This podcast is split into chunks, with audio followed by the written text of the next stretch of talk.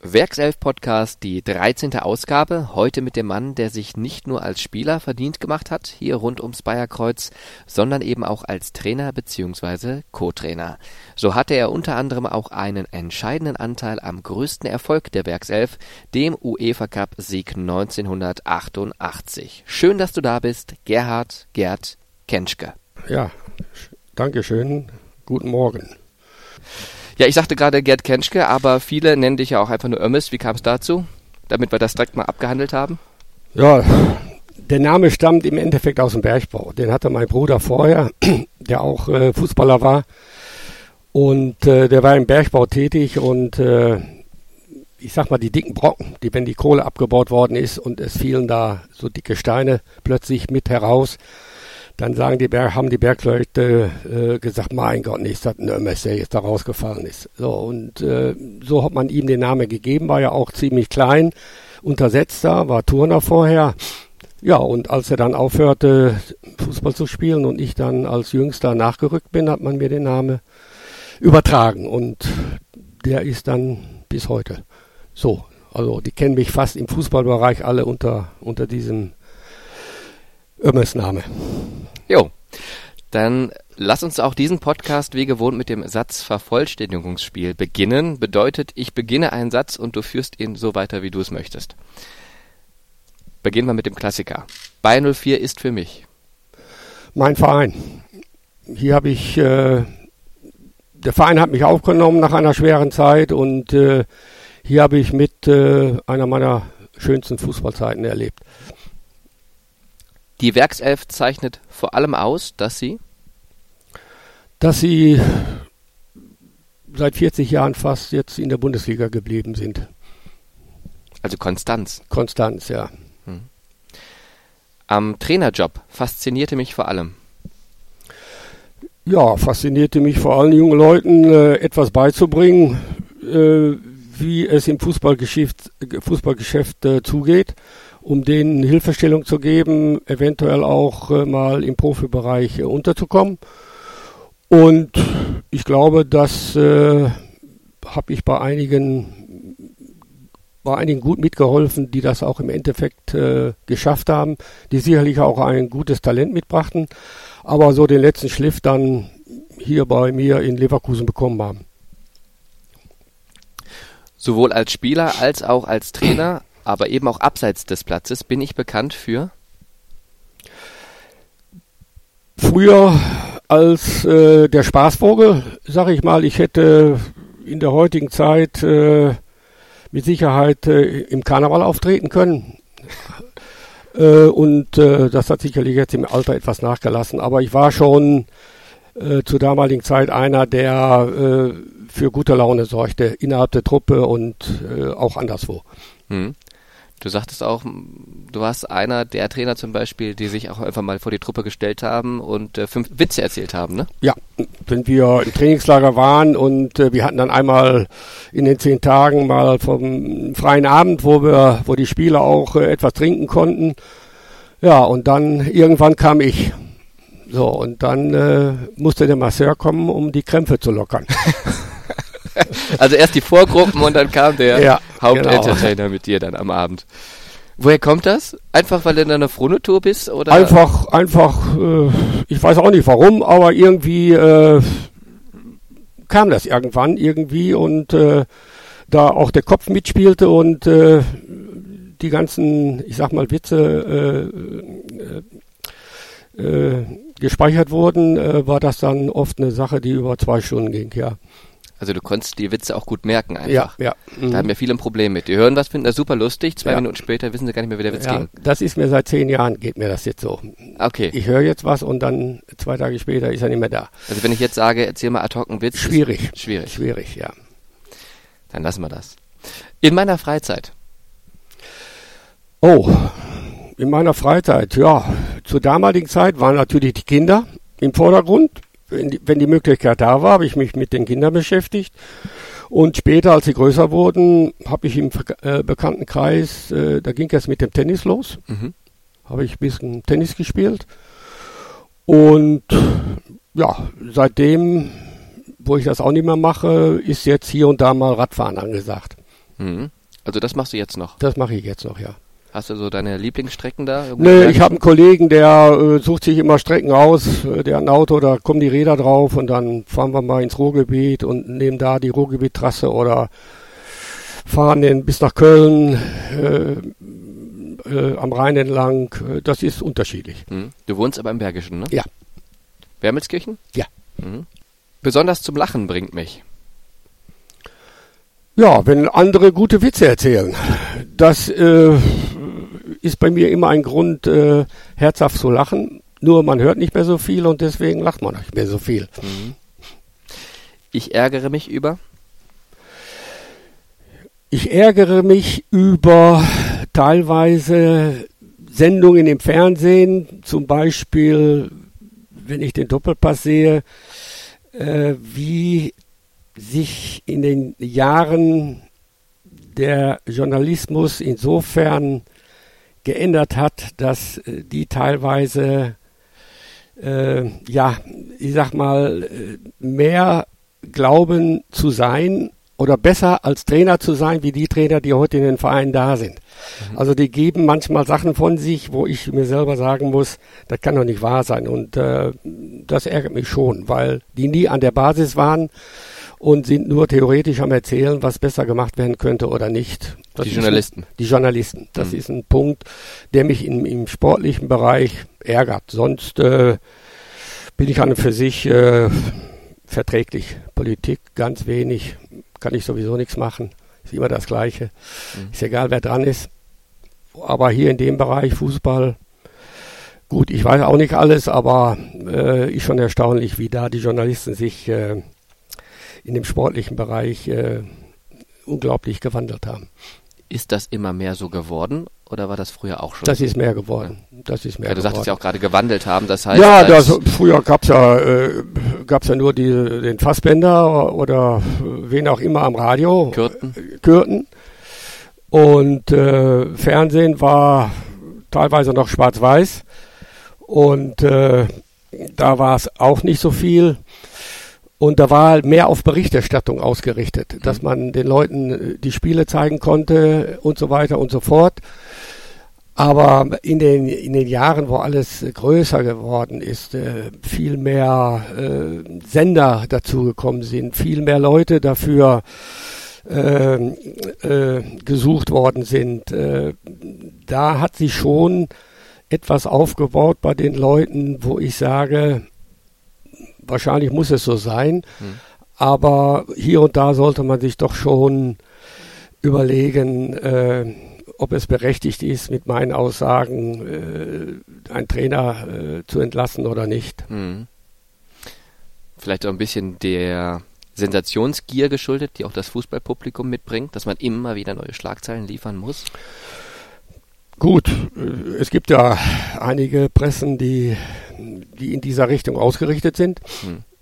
Es gibt aber auch andere, die sehr sachlich sind und äh, ich schätze mal, das ist äh, oder es könnte sicherlich im, im, im, in, den, in, in diesen Unternehmen von der obersten Stelle aus sicherlich so sein, wenn irgendeiner einen raushaut, dass derjenige, der dann in dem Unternehmen ist, gesagt wird, hör mal, was ist mit dir eigentlich? Äh, hast du das nicht mitgekriegt oder was? Hm. Sodass sich immer gegenseitig immer, immer hochgeschaukelt haben. Mhm. Und irgendwann, irgendwann sind die in einer Situation reinzukommen, reingekommen, wo sie, wo sie plötzlich über das ganze Fußballgeschäft, wie alles aufgebaut wird, wie alles laufen, am Laufen ist, sie wissen wird, laufen muss. Mhm. Und äh, das ist eine Sache, wo ich sage, okay, äh, das kann man nicht mehr ändern. Aber wir haben ja von Ärger gesprochen und ja. äh, das ärgert mich dann so ein bisschen. Wenn ich nicht Fußballer geworden wäre, wäre ich. Ach du lieber Gott, ne. Wenn ich nicht Fußballer geworden wäre, was wäre? Dann wäre ich wahrscheinlich im Bergbau geblieben. Mhm.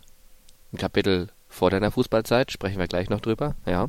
Ich hätte sonst auch mir vorstellen können, dass du sagst, Komiker, Kabarettist, wie auch immer. Nee, nee, nee, nee. Also ich, äh, das wäre die Richtung gewesen. Wenn das alles nicht geklappt hätte, hm. hätte ich wahrscheinlich in meinem Heimatverein weiterhin im Amateurbereich Fußball gespielt hm. und wäre meiner Tätigkeit nachgegangen, die ich vorher auch gemacht hätte. Hm. Also kommst du aus dem Ruhrgebiet, aus ja. Herten, da war der Bergbau ein großes Thema und ja, in der Familie, genau, glaube ich, auch. schon in zweiter, dritter Generation ja, das Thema. Auch, ja. Mein Lieblingsurlaubsort ist? Ja, mit den Kindern sind wir früher immer nach Italien gefahren. Das war zu der damaligen Zeit eine Sensation äh, für, für die Menschen, mal nach Italien zu kommen. Sind mhm. sie natürlich alle hingefahren. Mittlerweile in einem höheren Alter, Lieblingsort habe ich an für sich nicht. Aber ich sag mal, ich bin gerne an der See. Mhm. Und dieses Jahr ist Urlaubs in, in den Bergen geplant. Mhm.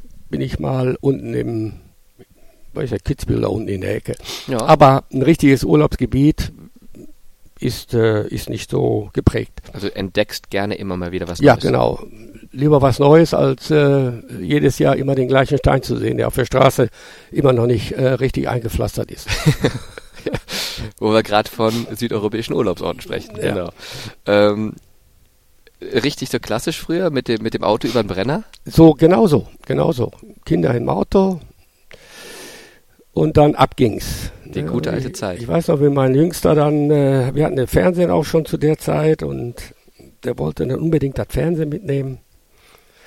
Und dann haben wir ihm weiß machen wollen, dass im Auto ja gar nicht geht, ein Fernsehgerät.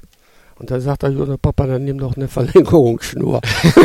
das ja. war drollig. Also das sind dann so äh, einzelne Anekdoten, die dann äh, ja, auf, auf die Reise nach Italien äh, geblieben sind. Ja, das behält man natürlich. Ja. Meine größte Stärke. Meine größte Stärke ist, glaube ich, äh, Pünktlichkeit. Hm? Wenn ich immer äh, irgendetwas habe, wo ich sage, äh, zu einer bestimmten Zeit da sein muss, äh, dann schaffe ich das auch. Und äh, das hat sich so ergeben, aber das steckt anscheinend so drin. Meine größte Schwäche? Äh, meine größte Schwäche. Boah, meine größte Schwäche. Meine größte Schwäche. Gartenarbeit. Mhm. Also du hast einen Garten. Ja, ich habe einen Garten, ja. Aber der macht sich immer noch nicht von alleine. Der macht sich leider nicht von alleine. Also ich habe jetzt noch, letzte Woche habe ich noch drei Stunden, habe ich noch äh, 8756 Unkräuter habe ich rausgezogen. Ja. Aber mit äh, Order von der Frau. Verstehe. Von alleine wird das heute noch da sein. Naja gut, manchmal geht's halt nicht anders. Ja.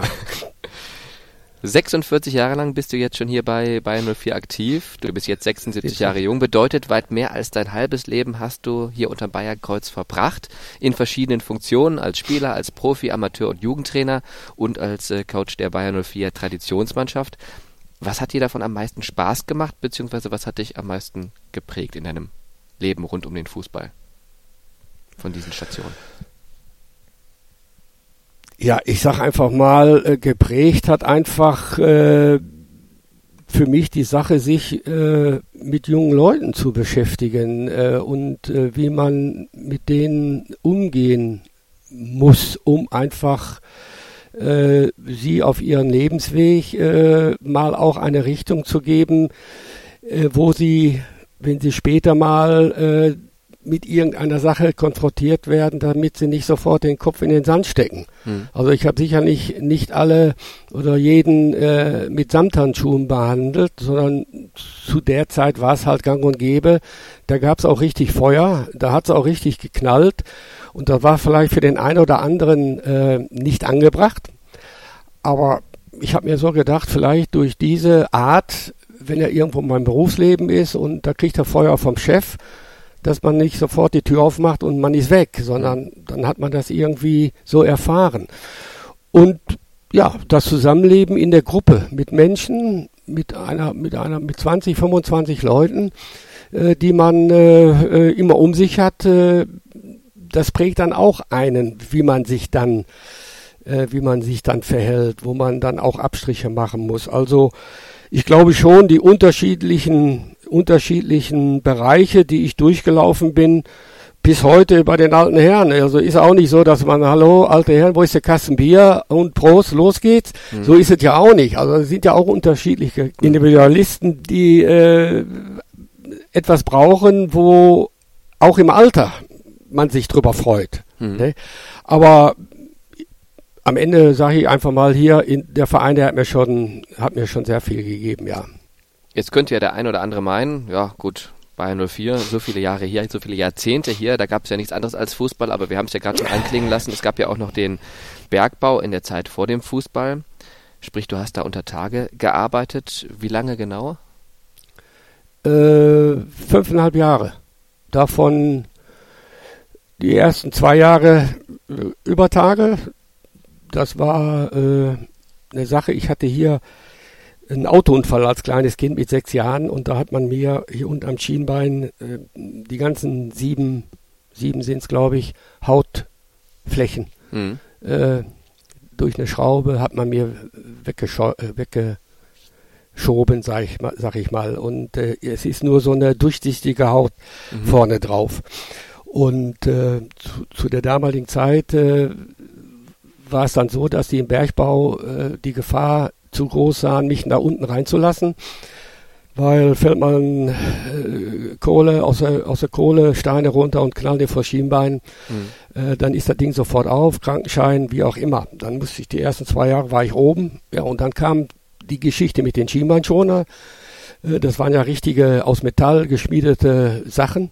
Ja, und dann war ich die letzten dreieinhalb Jahre war ich dann äh, unter Tage. Mhm. Welche Erinnerung hast du daran noch? Das muss ja auch eine extrem intensive Zeit gewesen sein. Ich meine, die Bergleute wissen jetzt, wovon du sprichst, aber alle anderen haben ja gar keine Ahnung, wie das so ist. Ja, also ich sag mal so im Nachhinein, wenn man, wenn man, äh, ist wahrscheinlich wie überall, wenn man mit den Kumpels da runterfährt, dann denkt man nicht, ach du, du bist jetzt hier unten so tief unten, oh, oh, oh was jetzt passieren könnte. Das ist ja alles, alles ausgeblendet. Mhm. Äh, was mich äh, natürlich am Anfang als erster sehr erschrocken hat, äh, man muss sich äh, vorstellen, dass man eine Strecke vorantreibt, wo in den Seitli wo in der Seite die Kohlenstrebe runtergehen. Mhm. So über 100 Meter vom ich sag mal, von der vierten zur dritten oder von der dritten zur vierten Etage. Mhm. Und äh, damit das der Kohlestreb ja immer bleibt, muss ja die Strecke vorangetrieben werden. Und wir waren, ich ganz am Anfang, als ich Lehrling da runterkam, äh, wurden, wurde die Strecke dann immer gesprengt. Das heißt also, die haben Löcher reingebohrt, da kam die Munition da rein und dann ging es wumm und dann flog der flogen die Steine raus, das haben sie weggemacht und so hat man wieder ein etwas äh, mehr längeren Gang gehabt. Und wenn das dann anfängt zu knallen, schreien die, es brennt. Mhm. Und dann stelle ich mich im Streb, das werde ich nie vergessen, in der Anfangsphase an einem Holzstempel, der oben die Decke abgesichert hat. Und dann hieß es, es brennt. Und dann merkte ich, wie der Stempel so fünf Zentimeter an mir runterrutschte. Ach, das heißt also, durch den Druck ist das ganze Gebirge, also die Masse, was alles über, über den Streb und überall war, hat einen Druck gekriegt, ist zusammengesackt und der Stempel hat, oder nicht nur die eine, sondern es waren ja dann Hunderttausende davon, äh, der ging dann so an meinem, an meiner Schulter runter. Da habe ich äh, am, am Anfang richtig das Herz in die Hose gehabt, aber mhm das äh, hat sich nachher, hat sich nachher gegeben. Das waren die 1000 Meter, die warst du unten und dann hast du deine Arbeit gemacht und mittags bist du wieder die 1000 Meter hochgefahren. Mhm. Aber die Sicherheitsvorkehrung war ja damals auch ganz andere als heute. Ähm, irgendwie noch irgendeine sch schlimme Erinnerung, die du da hast, dass irgendwas Schlimmes passiert ist oder alles gut gegangen? Also für mich, äh, ist, für mich ist alles im Endeffekt gut gegangen. Es gab sicherlich immer hier und da äh, die Information, dass Ah, da kann ich jetzt nicht so sagen, weil das so schlimm ist, dass ein Lokführer, der hat dann äh, rangiert unten und äh, ja, hat dann, ich sag mal, in der Richtung äh, geschaut, ist aber dahin gefahren. Mhm. Und da war ja alles ziemlich eng und mhm. da war ein Stempel und da war ein Eisen, mhm. Eisenstab dran und dann ist er rückwärts und dann brauche ich nicht mehr weiter erzählen. Ne? Ja. Dann hast du das morgens dann gehört, hast schon gehört und mhm. gestern wieder, was da los ist. Aber sonst im Großen und Ganzen war es also keine Situation, wo man, wo man, äh, wo ununterbrochen irgendetwas äh, Negatives passiert ist, mhm. sondern es ist genauso, als wenn man über Tage rumläuft. Wahrscheinlich passiert da mehr als, als unten. Mhm. Welche Kameradschaft hast du denn als intensiver in Erinnerung? Die der Kumpel unter Tage oder die der Spieler untereinander innerhalb einer Mannschaft? Nee, da ist äh, ganz eindeutig äh, der Kumpel unter Tage. Also äh, da gibt es nicht diese, diese, ja, ich sag mal vielleicht äh, äh, neidisch sein, dass er vielleicht, wenn man hört, mehr Geld hat, etc. pp. als ich. Und, unter, und im Tage, unter Tage war es einfach so, äh, da waren alle, alle für einen und einer für alle. Wenn da irgendetwas war oder gewesen wäre, die hätten alle so zusammengehalten, die hätten ihr eigenes Leben noch riskiert, um den Kumpel da rauszuholen. Also das war vielleicht auch eine, eine Sache, die mich auch sehr geprägt hat. Äh, diese, diese Kameradschaft, die äh, unter Tage vorhanden war. Mhm. Aber so stellt man sich das idealerweise im Fußball dann vor, ne? Alle für einen, einer für alle. Ja, aber da, das ist das Idealbild, aber das, das wird es nie geben. Also heute wahrscheinlich äh, noch schlimmer wie, wie zu meiner Zeit. Hm. Weil als die ganze Geschichte anfing, äh, habe ich ja schon mal irgendwo anders erzählt, da war das Leben für die Spieler äh, genauso vorher wie in, in, der Regionalliga. Die haben drei, viermal in der Woche sind die losgegangen, hoch die Tassen. Hm. Äh, da, da, war überhaupt kein Problem. Die haben sich die Dinger da reingeschoben äh, und samstags haben die ihr Spielchen gemacht und waren auf dem Platz und da hat auch keiner kein Haar nachgekräht. Mhm. Und ich habe ja selber, oder ich, ich weiß es ja jetzt selber, äh, wie in, inzwischen die ganze Zeit, äh, was sich da alles aufgebaut hat und äh, ich sag mal normal, wenn das Geld nicht wäre, wenn das Geld nicht wäre, würde ich mit Sicherheit sagen, dass der größte Teil der Spieler unter den jetzigen Voraussetzungen, wie sie leben müssen, hm. das nicht mehr machen würden. Das ist mal eine klare Aussage.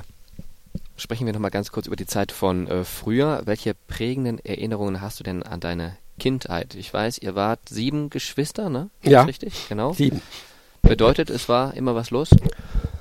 Also zu Hause war im Endeffekt immer was los. Also müsste ich sagen, ich war zehn, da waren die anderen so zwischen 20 und 26. Hm. Du warst der Jüngste, ne? Ich war der Jüngste, oder sagen wir mal noch zwei Jahre runter, oder vier, fünf, sechs Jahre, da waren der größte Teil noch zu Hause.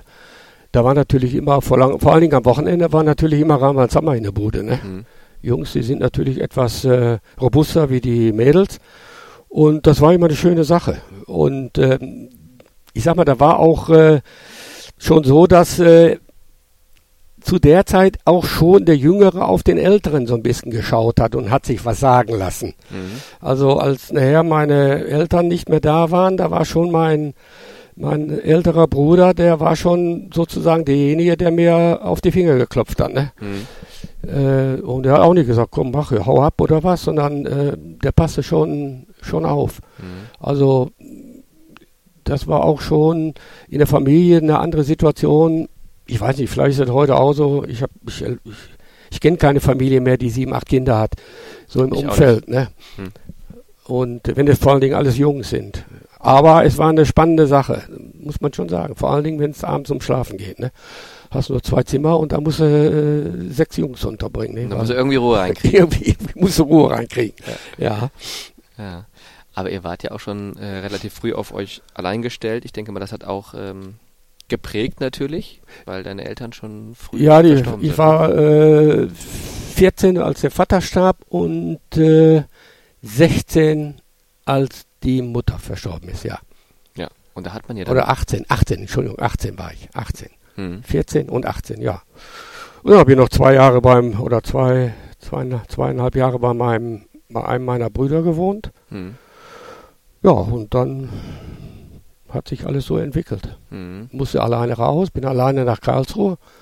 War ja auch für mich äh, eine Situation, heute ist das überhaupt kein Thema mehr, aber ich sag mal, wer ist äh, früher als Bergmann, außer mal in, in Urlaub zu fahren, irgendwo innerhalb der anderen Zeit mal in eine Großstadt nach in Deutschland gefahren, ne? Berlin oder Karlsruhe oder Nürnberg, weiß Gott wohin.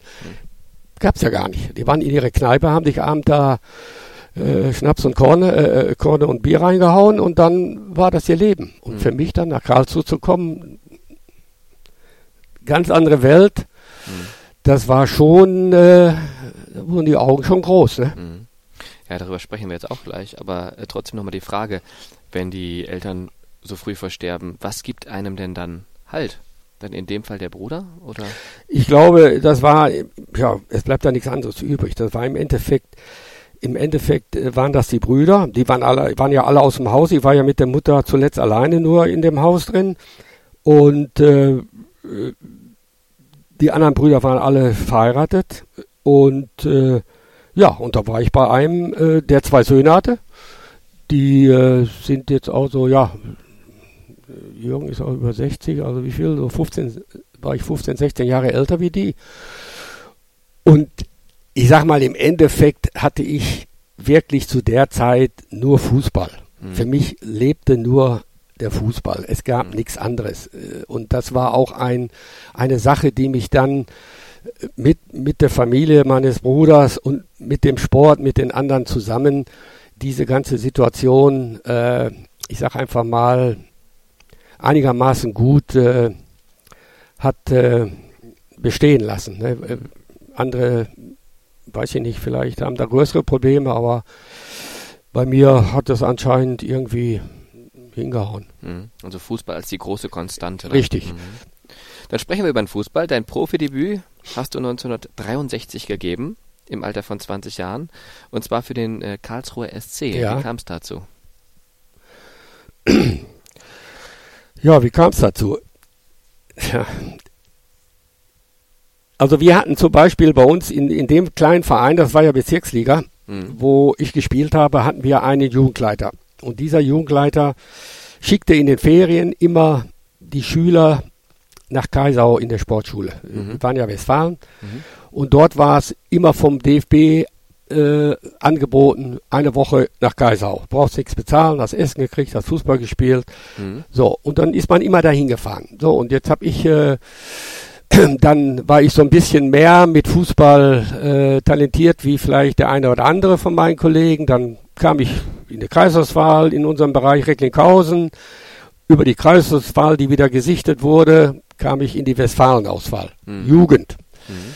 So, nach der Jugend kam ich dann in die Seniorenauswahl von Westfalen. Und mhm. zur damaligen Zeit war der Länderpokal, der heute nur mit den U21-Spielern gespielt wird, mhm. der war zu der damaligen Zeit der Sichtungspunkt für die Bundesliga- oder Zweitliga-Clubs. Mhm. Weil da hat man die, hat der Verbandstrainer versucht, die besten Spieler aus dem Verband Westfalen zusammenzuholen und hat dort ein, eine Mannschaft geformt und innerhalb Deutschlands äh, hat man dann gegen die einzelnen Länder hat man dann ein Turnier ausgerichtet, im, so eine Art Pokal, mhm. bis der Sieger, der deutsche Meister sozusagen, mhm. feststand. Mhm. So, und wir haben zur damaligen Zeit haben wir in Hannover gespielt gegen Niedersachsen und haben dieses Spiel mit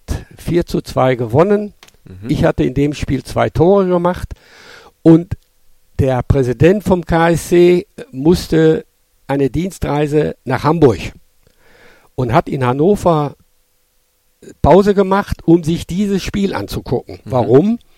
Weil in Karlsruhe spielte ein Bernie Termat. Mhm. Das war früherer, wenn ich mich nicht lüge, ein Nationalspieler, der kam von Rot-Weiß Essen. Mhm. Der hatte 63 seine Karriere als Linksaußen in Karlsruhe beendet. Das hatte der gesagt. Also hatten die ab 63, 64 keinen Linksaußen. Hatten Bedarf. Bedarf. So, mhm. und dann hat er sich dieses Spiel angesehen in, in Hannover, hat gesehen, oder ich hatte einen guten Tag. Mhm.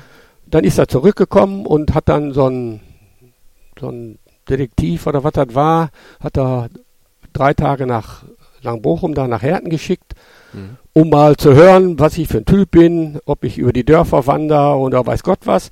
Mhm. Ja, und dann stand er eines Abends bei uns vor der Tür, hat geklingelt und hat sich vorgestellt, er kommt vom KSC mhm. und man möchte mich gerne haben. So akribisch lief das damals schon. Ja, zu der Zeit haben wir uns auch gewundert, Ja. dass die da ein, so eine Auskunftei, sag ich mal. Ja, eigentlich heute würde man sagen Scout. Ne? Ja, Ja. aber früher war es dann so ein, ich sag mal, Privatdetektiv oder was auch immer, weiß ich nicht. Ja. Auf jeden Fall wurde der beauftragt, guck mal nach, was das für einer ist, ob der Ja. äh, über die Dörfer zieht. So. Und über diesen Weg haben wir uns dann überlegt, was machen wir? Mhm. Alleine, jetzt kommt jetzt wieder, ich alleine nach Karlsruhe. TSV Malül spielte damals auch in der zweiten Liga. Die hatten mir auch ein Angebot gegeben. Und Karlsruhe hatte noch mit Nürnberg, hat der DFB äh, sich noch nicht entscheiden können, wer kommt rein In die Bundesliga. in die Bundesliga. Mhm. Und äh, da gab es ja diese Punktwertung. Nürnberg war wohl, sag ich jetzt mal, zu, zum Abschluss der Spielzeit vor Karlsruhe, aber aufgrund der zurückliegenden Jahre vom Tabellenplatz her hatte Karlsruhe am Endeffekt die besseren Punkte. Ja. Ja, und dann äh, sind die in die Bundesliga reingekommen, ja, und dann mussten wir runter nach Karlsruhe und haben dann da alles fertig gemacht. Mhm. Ja, und äh, dann sollte der Vertrag unterschrieben werden. Ja, und dann stellte sich heraus, dass ich doch keine 21 bin. Ja, gut. Ja, Hätten Sie da- auch vorher mal fragen können. ja äh, und dann ging das nicht. Konnte ich nicht unterschreiben. Musste ja mein Vormund unterschreiben. Hm. So, der Vormund war aber nicht mein Bruder, bei dem ich wohnte, sondern das war einer, der zu Hause geblieben ist. Hm. So. Und dann haben sie gesagt, ja, was machen wir jetzt? Ja, was machen wir jetzt? Ja, dann haben sie gesagt, wisst ihr was, ihr, ihr, ihr könnt alle nach Hause fahren. Der, also ich, der bleibt hier. Bin ich irgendwo, haben sie mich da im Schwarzwald in so einen, in so einen, in so einen Forellenhof da, Asper, irgendwo in der Prärie haben sie mich da abgesetzt. Heute sag ich mal vielleicht vor Angst, Hm. wenn ich jetzt wieder zurückgefahren wäre, dass dann vielleicht Schalke oder Dortmund gekommen wäre und ich wäre weg. Mhm. Also haben sie mich da in dieses Hotel reingebracht, haben dann den Vertrag hochgeschickt. Oder die haben den, glaube ich, mitgenommen. Mein anderer Bruder hat den unterschrieben, der wurde wieder zurückgeschickt. Ja, und dann durfte ich auch nach Hause. Da haben Sie sich wieder abgeholt. Haben sie mich wieder abgeholt, ja. So, jetzt darfst du wieder unter die So, Leute. über diesen Weg bin ich also, bin ich also zum KSC gekommen. Ja. Okay. Bedeutet konkret, du bist Kind der ersten Stunde in der Fußball-Bundesliga. Richtig. Denn ja. der KSC, wir haben es gerade äh, gehört, Gründungsmitglied der Bundesliga. Du warst im Kader, hast dort deine ersten Spiele in der Liga gemacht. Ähm, wie hast du das damals wahrgenommen? Ich kann mir vorstellen, du verfolgst ja dann die Liga, wenn du von Anfang an mit auf dem Platz standest, mit ganz anderen Augen. Und auch die Entwicklung der Bundesliga bis heute, das ist ja Wahnsinn. Zu der damaligen Zeit, oder wie? ja, also, also das, wie hast du das damals wahrgenommen? Ja. da konntest du dir wahrscheinlich noch nicht vorstellen, dass das so ein Hype wird. Nein, auf keinen Fall. Aber für mich war, äh, für mich war es wie, wie jeder andere auch, äh, der irgendwo beginnt, äh, versuchen das Beste rauszuholen und es zu schaffen, in die Mannschaft reinzukommen. Weil ich war ja einer aus, äh, aus irgendwo, äh, um, um, um irgendwo Fußball zu spielen. Und äh, äh, ja, ich sag einfach mal, äh, das war mein Ehrgeiz, im Endeffekt es zu, es zu schaffen. Äh, Mhm. Ich habe eine Entscheidung getroffen. Ich hätte genauso gut nach Hüls oder im Bergbau bleiben können. Äh, ich bin jetzt na, in, äh, nach Karlsruhe gegangen alleine und, und, und das Ziel war einfach, diese Geschichte einfach zu schaffen. Hatte dann sicherlich die ersten zwei Jahre hatte ich dann etwas Schwierigkeiten, hab mal gespielt, dann wieder gar nicht. Dann haben wir so einen Trainer bekommen, hier den Schneider aus, äh, der ist mit Dort, Dortmund vorher zweimal deutscher Meister geworden. Mhm. Der kam dann äh, 64 nach Karlsruhe, der hat dann gesagt, so, wie viele Leute hier? 24. Du, du, du, du, du, du, ab sofort geht auf den Platz 2. Bei mir braucht ihr nicht mehr trainieren. So, da war ich auch bei. Mhm. Also hatte, waren die hier am Trainieren auf dem Platz und wir waren mit den Ropenstein irgendwo auf so einem Nebenplatz haben wir uns da rumgeschlagen. Und da habe ich in der, in der Saison habe ich glaube ich höchstens drei oder vier Spiele bei dem gemacht. Mhm. So lange bis der entlassen worden ist. So, und in dem Augenblick, wo der entlassen worden ist, da begann im Endeffekt mein Weg in der Bundesliga. Da habe ich dann fast überall immer gespielt. Mhm. Und nach deiner Zeit beim KSC bist du dann zum ersten FC Kaiserslautern gewechselt. Hattest dort auch eine extrem erfolgreiche Zeit, Ja. unter anderem auch mal den fünften Platz erreicht. Ja. Aber, und das wissen viele nicht, du warst der erste Spieler in der Bundesliga, der ein Joker-Tor erzielte. Richtig, ja. Im Das August in 67. Hamburg. In Hamburg, ja. War dir, Kurz vor damals, war dir damals klar, dass du damit Geschichte Nee. geschrieben hast? Das habe ich ja jetzt erst vor, vor einem Jahr habe ich das erstmal selber erfahren, dass ich äh, äh, im Guinness, Guinness Buch der Repo, äh, äh, Rekorde. Rekorde. stehen könnte. Ja. Ja. das wusste ich überhaupt nicht. Irgendwie kam da äh, eine Meldung auf einmal über den Kicker oder wo, äh, dass ich da der erste Joker-Schütze wäre in der Bundesliga. Ja, und so, so bleibt das bestehen. Kommt keiner mehr vor mir. Ja, nee, vorher nicht mehr. nee. Ähm, das heißt, damals, gut, damals hat man wahrscheinlich auch diese ganzen Statistiken noch nicht gehabt und da war das nicht von großem Interesse, ne?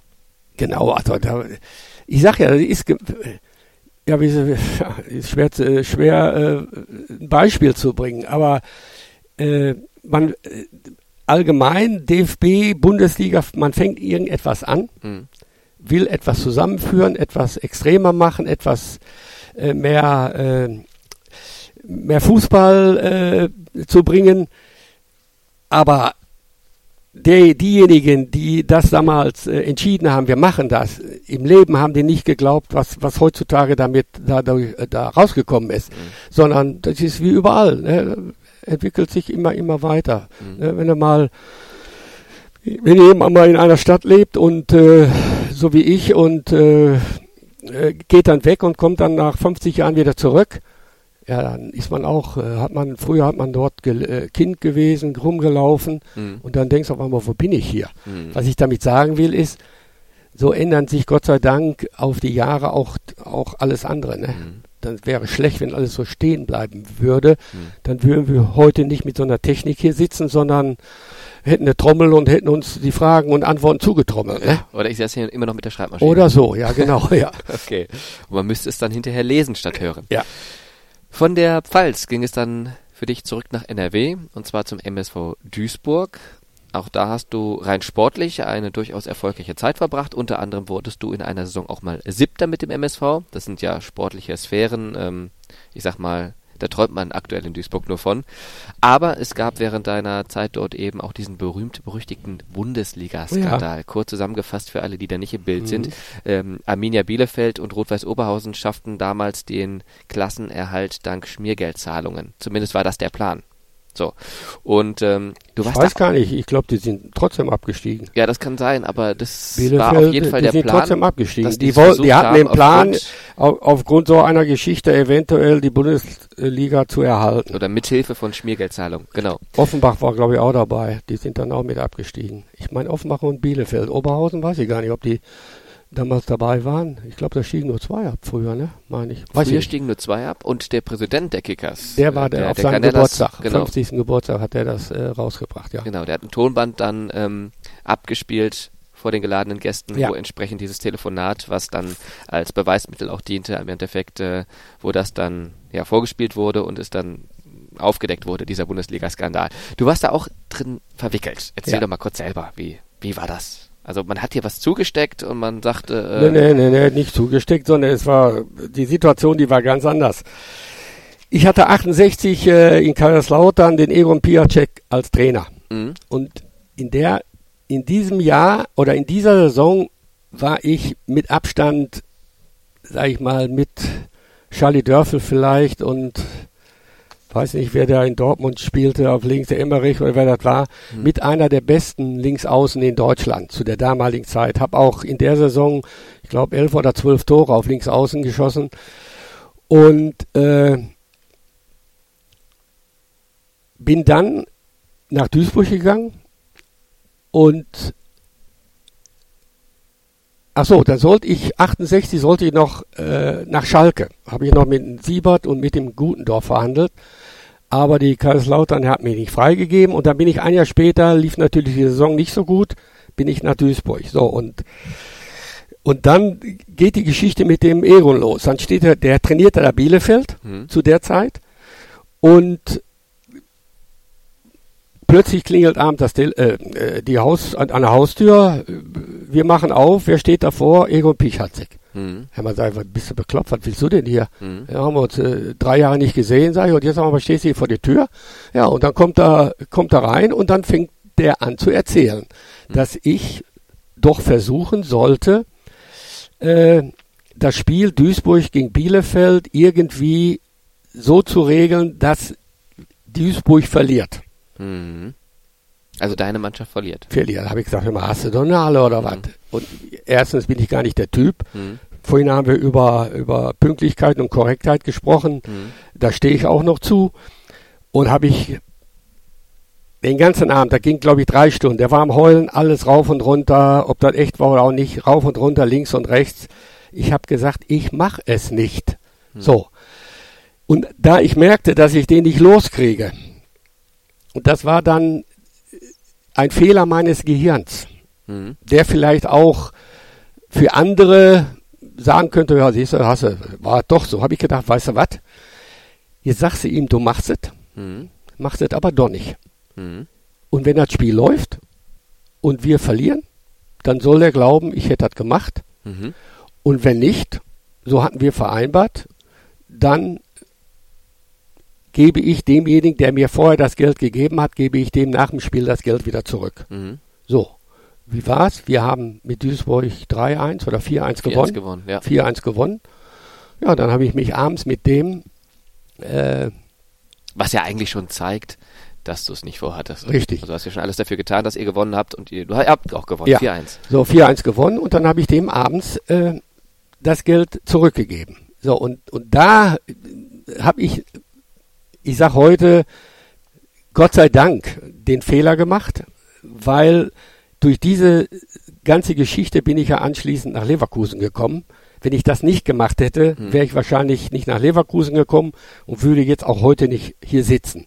So, da er auch, derjenige auch glaubte, ich hätte versucht und getan und was nicht alle sagte, komm, hier hast du 2500 D-Mark hm. für deine Mühe, die du gehabt hast. Hm. Und so, und die Kohle habe ich mir, habe ich genommen. Hm. Was ich daraus nicht wusste, dass als die ganze Geschau äh, Geschichte hochgeschaukelt worden ist hm. und Bielefeld dann mit Staatsanwaltschaft und alles und Fingerheben und alles äh, dran kam, da haben die natürlich oder derjenige in Bielefeld auch gesagt, jawohl, und ich habe dem Kenschke in Duisburg damals 2500 D-Mark gegeben, damit er das Spiel verschaukelt mit anderen. So, ja, und, und so ist das dann äh, zustande gekommen, dass im Endeffekt ich dann äh, mit, äh, wann war das, 71, da war ich 29, ja, mit 29 Jahren äh, vom Kindermann fröhlich, frohlockend mir gesagt wurde, Kenschke, du bist der Erste, dem wir jetzt kein lebenslänglich geben, du kriegst nur zehn Jahre. Mhm. So, 29 und 10 sind 39, ne? Ja, Ende einer jeden Fußballer. Ende, Ende einer ganzen Geschichte. So. Gleichzeitig hat der aber auch gesagt, äh, wir schauen mal, wie es weitergeht und wenn der ganze die ganze Geschichte früh genug abgeschlossen wird, äh, stellen äh, Gnadengeduch, dann werden wir dich begnadigen. Mhm. Aber dann kam die Schalke-Geschichte dazwischen. Und die haben ja äh, Nein, Nein gesagt, äh, eine ganze Zeit lang, bis sie irgendwann die Finger heben mussten. Mhm. Ja, und da sind anderthalb Jahre vergangen. Und somit hat man mich dann äh, Mai 73, ja, Mhm. Im Mai? Nee, Juni. Juni für 30.06.73 bin ich äh, begnadigt worden. Mhm. Und ja, und Leverkusen ist abgestiegen aus der zweiten Liga West, glaube ich, sind Amateure geworden. Mhm. Und dann hat, haben sie sich an mich erinnert, wollten so alte Säcke haben, die wieder den Aufstieg schaffen. Und so bin ich dann nach Leverkusen gekommen. Ja. Also für mich war es im Endeffekt eine, eine, keine schöne Zeit, aber im Nachhinein Sechser im Lotto, sage ich immer. So kommt eins zum anderen. Ja. Da sprechen wir natürlich auch noch gleich drüber, über dann eben diese Zeit hier bei Bayern 04 Leverkusen. Aber ich möchte noch kurz eine Anekdote ansprechen, die mir ein Freund erzählt hatte. Und zwar, du wohntest mit dem damaligen Trainer des MSV, mit äh, Rudi Fasnacht, in einem Haus. Der wohnte wohl eine Etage über oder unter dir. Und der erfuhr von diesem Skandal, beziehungsweise dass du dort da drin verwickelt warst, ähm, aus dem Fernsehen und stürmte daraufhin wutentbrannt zu dir in die Wohnung. War das so? Nee, kann ich nee. mich nicht dran erinnern. Nee. Okay. Da kann ich mich nicht dran erinnern. Kann sein, dass er, wir hatten ja ein gutes Verhältnis, ne? auch die Familie zusammen, die Frauen. Sicherlich könnte sein, dass er runtergekommen ist und hat gesagt, hör mal, was ist das denn? Stimmt das alles, äh, was, was, was da, was da alles so erzählt wird? Wobei ich sagen muss, äh, das war als erstes ganz groß in der Bildzeitung. Mhm. Also vorher hat, hat im Endeffekt auch äh, keiner erfahren. so wie halt Bildzeitung ist, war, waren die die ersten, die es wussten und haben dementsprechend auch auch äh, da rein äh, reingeschrieben. Ich kann mich gar nicht mehr so erinnern. Ich ihm war es wahrscheinlich nicht egal, aber der hat halt einfach einfach gesagt, okay, dann ist halt einer weniger. Mhm. Ich habe ja noch die ganzen anderthalb Jahre mit denen mittrainiert. Ja. Ich stand jeden Tag, mit, jeden Tag, als wenn ich samstags aufgelaufen wäre, mhm. war ich auf dem Platz in der innerhalb der Woche. Mhm. Das Einzige, das war, dass der Verein mir äh, ja kein Geld mehr gegeben hat. Mhm. Also hast Sofort. dich fit gehalten praktisch. Ja, ich habe mich fit gehalten für den Tag X. Ja. Ja, und nach deiner Zeit beim MSV ging es dann für dich nach Leverkusen, hast du gerade gesagt, 1973. Und ähm, die Werkself, die war gerade in der Regionalliga West angekommen, nach entsprechend dem Abstieg und brauchte erfahrene Spieler, um die Rückkehr in die Bundesliga zu schaffen.